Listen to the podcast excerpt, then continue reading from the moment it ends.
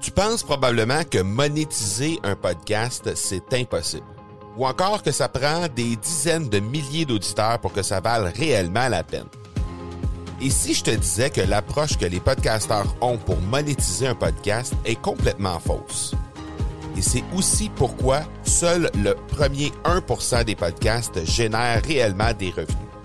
Mais qu'en est-il des plus petits? Des podcasteurs qui, comme toi et moi, n'ont pas des dizaines de milliers d'auditeurs pour attirer des gros annonceurs, mais qui ont une entreprise avec services ou produits à offrir. Comment ces podcasteurs peuvent-ils réellement générer des revenus avec leur podcast? Eh bien, c'est maintenant possible en utilisant une stratégie que j'ai appelée le podcast furtif. Cette nouvelle stratégie est inconnue encore de 99% des podcasteurs francophones à travers le monde, mais c'est la façon la plus efficace pour générer des ventes et des revenus à une vitesse éclair avec ton podcast, que tu aies déjà un podcast ou non. En quelques jours à peine, tu pourras mettre en place cette stratégie et commencer déjà à générer des revenus. Peu importe où tu en es dans ta stratégie podcast, tu dois pas manquer cette série de trois masterclass complètement gratuite.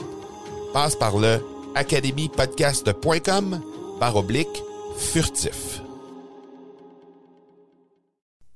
Salut tout le monde, bienvenue à l'épisode 208 de l'accélérateur. L'accélérateur, c'est toujours l'endroit où on rencontre des entrepreneurs pour discuter marketing, vente et entrepreneuriat. Aujourd'hui, on a la chance d'avoir avec nous Mathieu Chevalier, spécialiste de vidéo corpo. On va parler avec lui de ce merveilleux monde de plus en plus accessible et voir un peu comment on peut se démarquer avec notre entreprise en utilisant ce format de contenu. La semaine dernière, on a parlé avec David Grégoire. C'était la troisième fois qu'on recevait David Grégoire sur l'accélérateur. Il nous a parlé de son nouveau projet Off We Go ou OWG. C'est un site et une application de voyage euh, qui livre des trucs de voyage, mais aussi comment il a bâti en tant que tel le site et l'application. Donc, si jamais vous avez manqué ça, ben, reculez de un épisode au marcobernard.ca barre oblique 207 et puis vous allez pouvoir écouter ce que euh, David nous a livré à ce moment-là et euh, vous pouvez aussi vous rendre sur le site du FM 1033 au fm1033.ca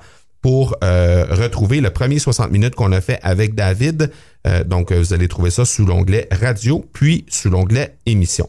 Le présentateur de l'épisode, eh bien, c'est Production Extrême, en affaires depuis 1956. Production Extrême, c'est l'endroit tout désigné pour chercher un partenaire pour vos promotions ou pour améliorer l'image de votre entreprise. Avec ses 40 employés, Production Extrême est le spécialiste en vêtements et articles promotionnels et corporatifs au Québec. Pour développer une campagne qui saura démarquer votre entreprise, vous les trouverez au production-extrême.com.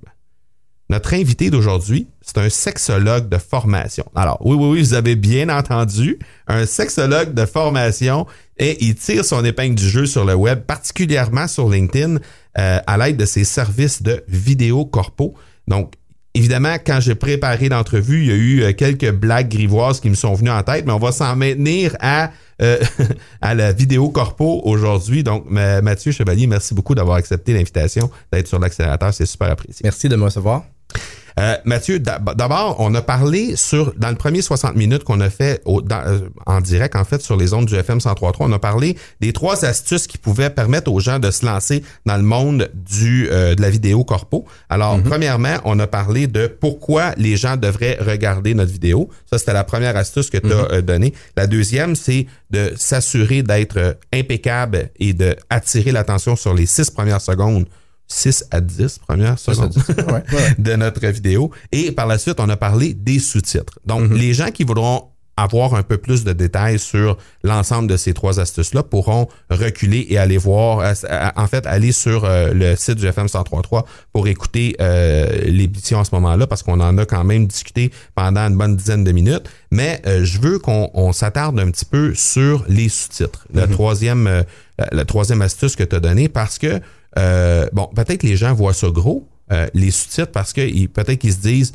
je dois faire une vidéo avec mon téléphone. Par la suite, je dois mettre la vidéo dans mon ordi. Je dois aller taper les sous-titres au moment où euh, la personne dit telle phrase, telle phrase, telle phrase. Mais concrètement, comment ça se passe? Parce que là, tu nous as parlé tantôt de mm-hmm. on peut le faire en espagnol, on peut le faire en italien, on peut le faire. Alors, je veux que tu nous démystifies tout ça. OK. Ben, je vais vous donner ma façon de faire. Il y en existe plein. Il existe d'ailleurs des, des services de, de hum, transcription, de sous-titres. Euh, et tu payes, je pense que tu payes par le mot, enfin quelque chose comme ça. Mais moi, ma façon de faire mes sous-titres, c'est que j'upload ma vidéo en privé dans YouTube. OK. Et YouTube va générer automatiquement des sous-titres dans la langue de la vidéo.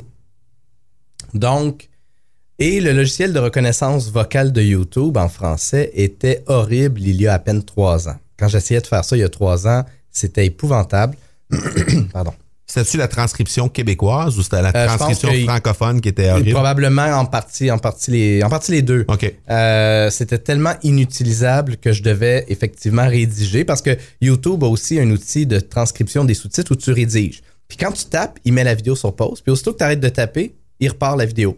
Donc là, il part, euh, il te fait une phrase, puis là, oups, tu remets à, te remets à taper, il met la vidéo sur, sur pause. Fait que ça, c'est une façon de faire qui est, qui est très bien, qui prend du temps quand même. On s'entend, ça prend du temps quand même.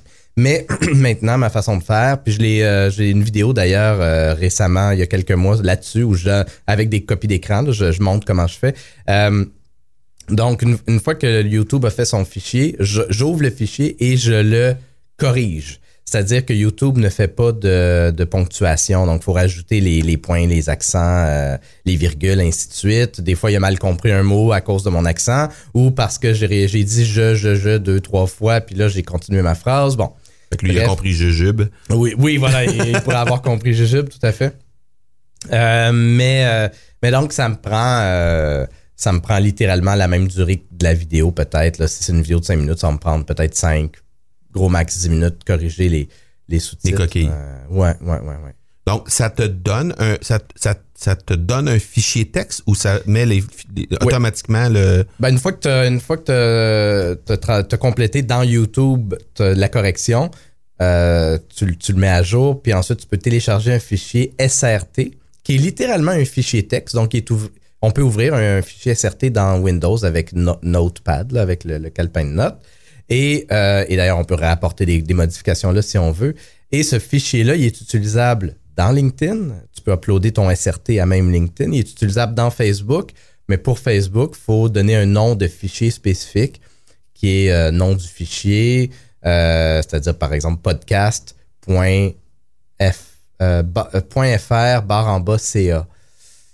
Lowercase CA. C'est- Donc, il faut qu'il y ait un, un nom de fichier assez spécifique pour Facebook. Mais bref, Pour que fichier- Facebook reconnaisse que ça détermine Exact. la langue d'utilisation. Ouais, de- la langue puis le pays, en fait. Ouais, exact. Donc, euh, pour que tu puisses justement lui dire, bon, mais tu as des fichiers en, en italien, ainsi de suite. Mais. euh, Donc, c'est à ce moment-là qu'on peut uploader différents, différentes vidéos avec différents. On pourrait uploader plusieurs euh, fichiers de sous-titres pour Ouais. une même vidéo Exact. selon la langue d'utilisation de la sur personne. Facebook, sur YouTube, pas sur LinkedIn. LinkedIn, euh, LinkedIn la vidéo sur LinkedIn, c'est encore jeune. Hein? Ça Ouais. fait une couple d'années, là, mais c'est encore jeune. Et les options de, de, de personnalisation sont extrêmement limitées. Tu peux même pas mettre en ce moment une vignette personnalisée sur LinkedIn. OK? Une vignette personnalisée, un custom thumbnail, c'est l'image de preview Ouais. qui apparaît. La seule façon d'avoir une vignette personnalisée dans LinkedIn, c'est de prendre les premières frames de ta vidéo et de la mettre là, ta vignette personnalisée. Donc, dans ton logiciel de montage, tu mets ta vignette personnalisée dans la première demi-seconde. Moi, j'utilise la première demi-seconde et elle va apparaître, ça va être ça l'image de preview sur LinkedIn. Mais si tu fais pas ça, ça va être tes premières secondes qui vont être l'image de preview. Donc, si tu as la face tout croche parce que tu es sur le point de commencer à parler, c'est ça que ta vidéo Ou tu es en train de peser sur le bouton puis tes yeux plissés. Euh, c'est ça. C'est ça. OK. Donc, euh, si est-ce que tu utilises à ce moment-là euh, cette vidéo-là que tu dis que tu utilises une demi-seconde? Est-ce que tu utilises une version spéciale pour LinkedIn parce qu'on a une demi-seconde qu'on a besoin? Non, Non, pas la tête. Tu le fais. Non, parce que euh, on le voit pas, là. Il faudrait vraiment que. C'est une Il faudrait demi-seconde. faire un arrêt sur image. Là, pour Ouais, être moi, je commence ma musique à la zéro seconde. Fait que c'est- je pense que au niveau du son, ça paraît pas. Il n'y a pas une coupure. Puis c'est juste. euh, OK. Parfait. Donc, euh, alors là, on a démystifié l'aspect sous-titre. Merci beaucoup parce que Mhm. ça, c'est, je suis certain que les gens n'avaient pas ça en tête exactement de comment ça, ça fonctionnait. Euh, tu parlais tantôt de, de, de vidéos qui est relativement jeune sur LinkedIn. J'aimerais t'entendre justement sur qu'est-ce qui s'en vient selon toi, l'avenir de la vidéo, parce que ça allait évoluer vraiment très rapidement. Probablement pour plein de raisons, parce que euh, c'est rendu beaucoup plus accessible avec les téléphones intelligents qui sont là. C'est beaucoup plus facile de faire des, des, euh, des, des, des vidéos euh, pour, pour, pour tout le monde, en fait. C'est beaucoup plus euh, accessible. Donc, qu'est-ce qui, selon toi, s'en vient, euh, soit sur les plateformes de médias sociaux ou carrément dans le monde de la vidéo dans les prochains mois, prochaines années? Qu'est-ce qu'on a, à- qu'est-ce qu'on a sous le nez?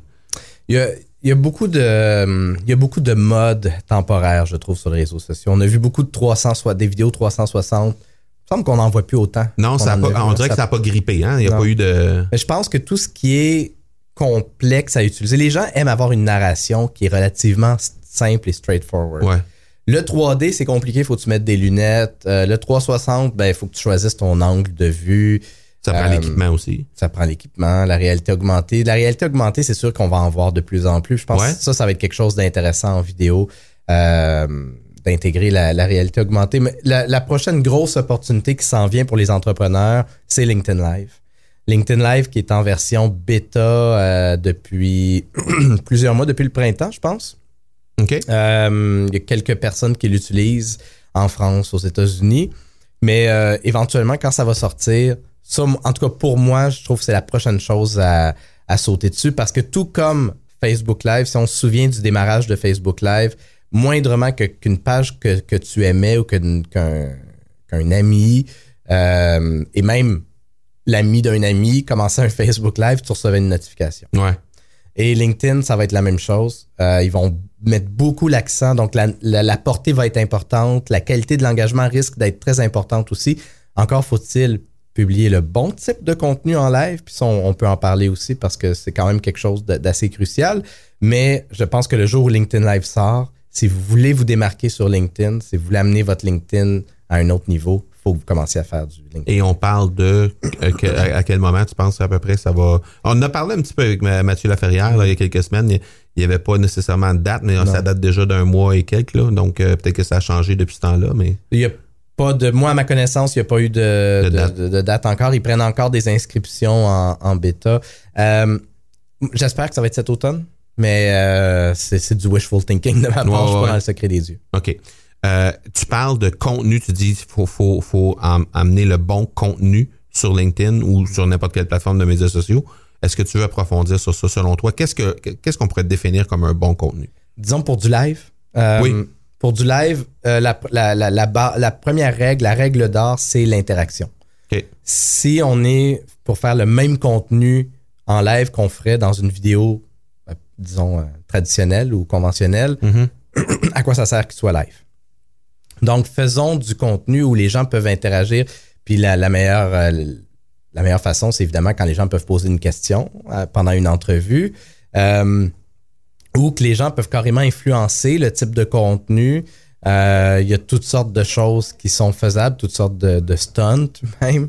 Mais euh, le live, c'est le fun quand tu explores aussi un événement en direct, tu es dans les coulisses d'un show où euh, tu fais un behind the scene, tu fais quelque chose de quelque chose qui sort un peu de l'ordinaire, une conférence qui est donnée moi, c'est ce que j'aimerais faire d'ailleurs, euh, justement avec Mathieu Laferrière. On, on démarre LinkedIn Local Laval.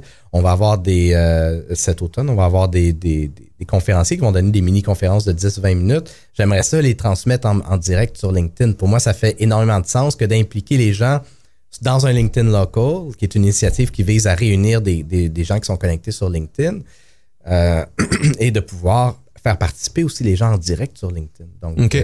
Euh, ça va être une belle, une belle opportunité. ça. Donc, tu dis sur un live, première chose, interaction. Mm.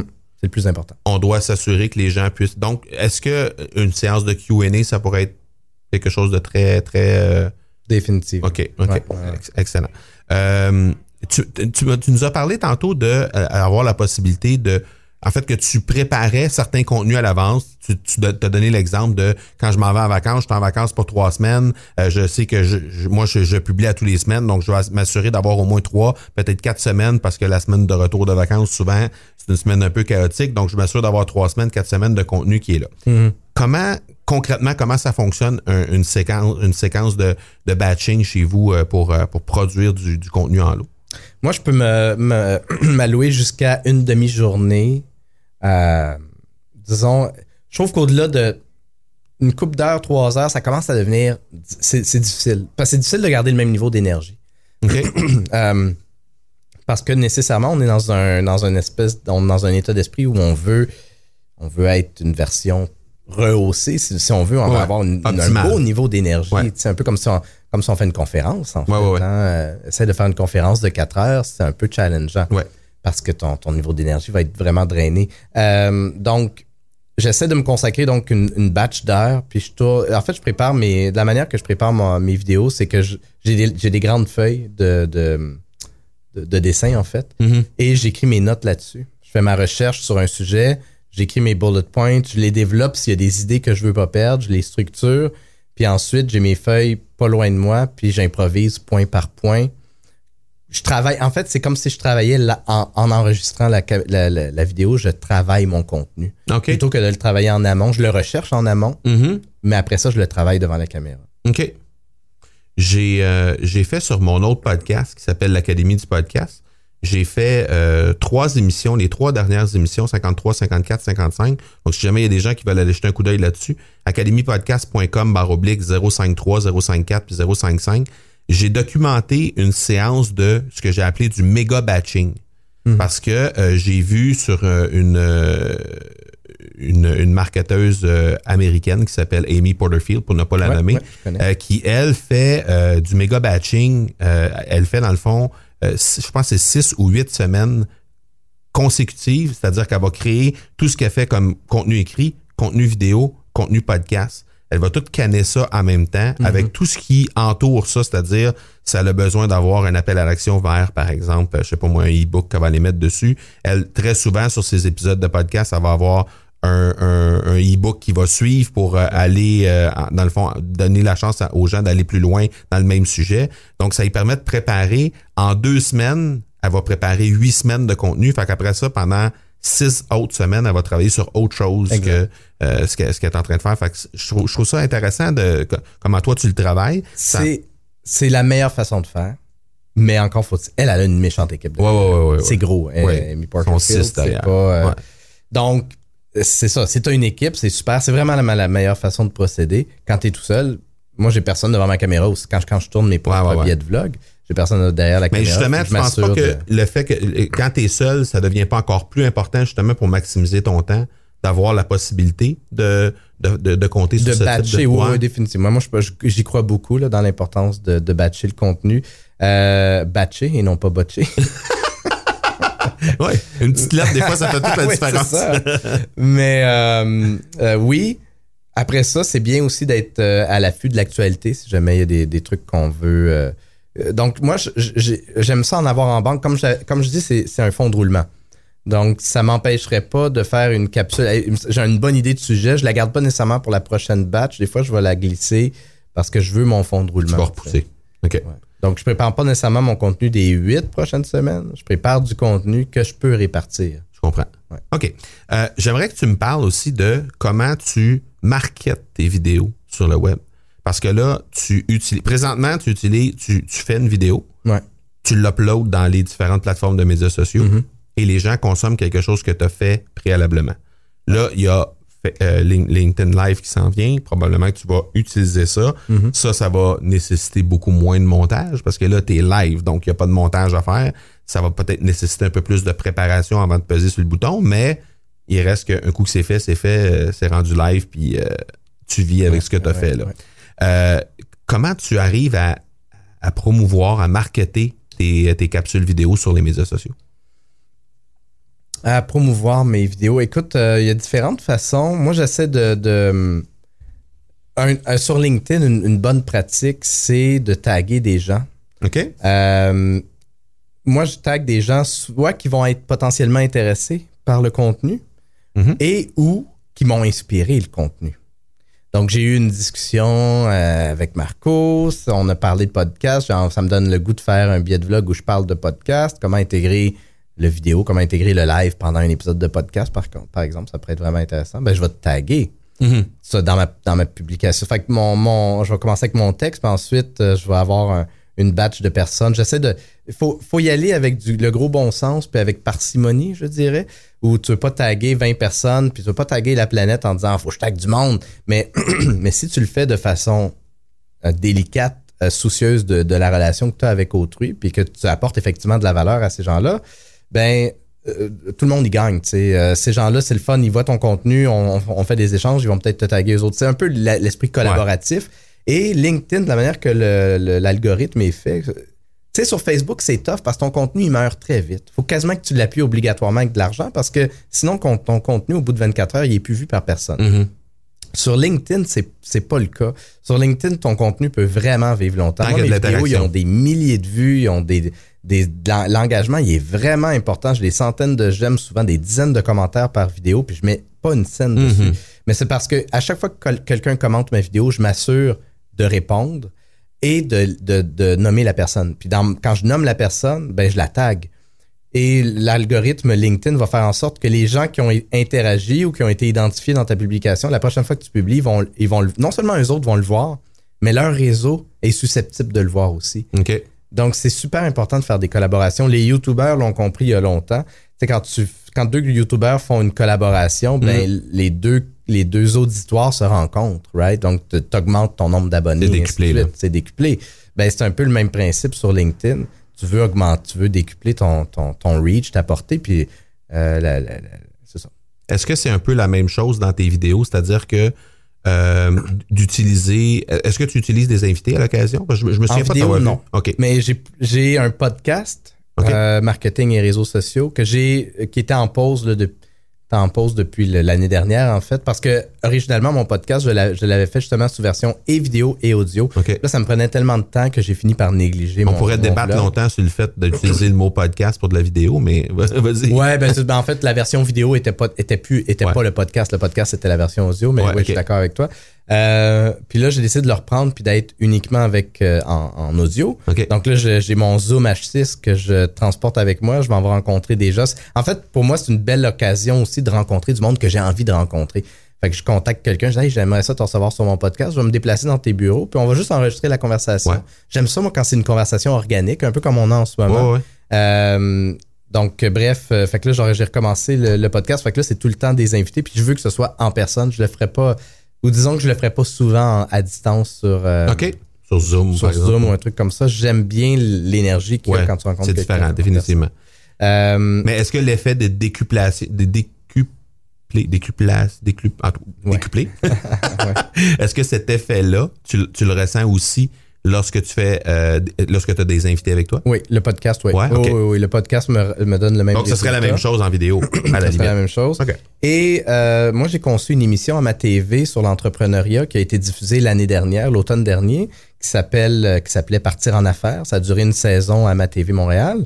Et là, j'ai, je reprends le concept de Partir en affaires. J'amène le, le show live. Genre, je veux en faire une version web télé où ça va être évidemment de, de plus courts épisodes, mais je veux aller à la rencontre d'entrepreneurs qui vont raconter leur histoire et qui vont donner des trucs pratico-pratiques aux gens qui se partent en affaires. Moi, ce que je veux dans tout ce que je fais, j'essaie vraiment d'amener des trucs pratico-pratiques euh, ou que tu vas pouvoir vraiment appliquer dès que tu as fini d'écouter le show, le billet de vlog, le, le podcast, ainsi de suite. Mhm. Et donc, je recommence partir en affaires où ça va être des gens qui, qui se racontent. Fait que ça aussi, c'est, encore une fois, c'est que je vais à la rencontre de gens. Donc, c'est, c'est- là, je serai pas à la caméra, mais ça va être quand même la- ma communauté, les gens qui me suivent, qui vont connaître cette personne-là. Et les- la communauté de, de cette personne-là vont connaître ce que je fais aussi. Donc, euh, c'est gagnant-gagnant, finalement. Définitivement. Pour faire du pouce un peu sur ce que tu disais tantôt quand tu as parlé de taguer des gens, parce que c'est Ouais. c'est le premier euh, le premier conseil que tu as donné aux gens pour marketer les vidéos.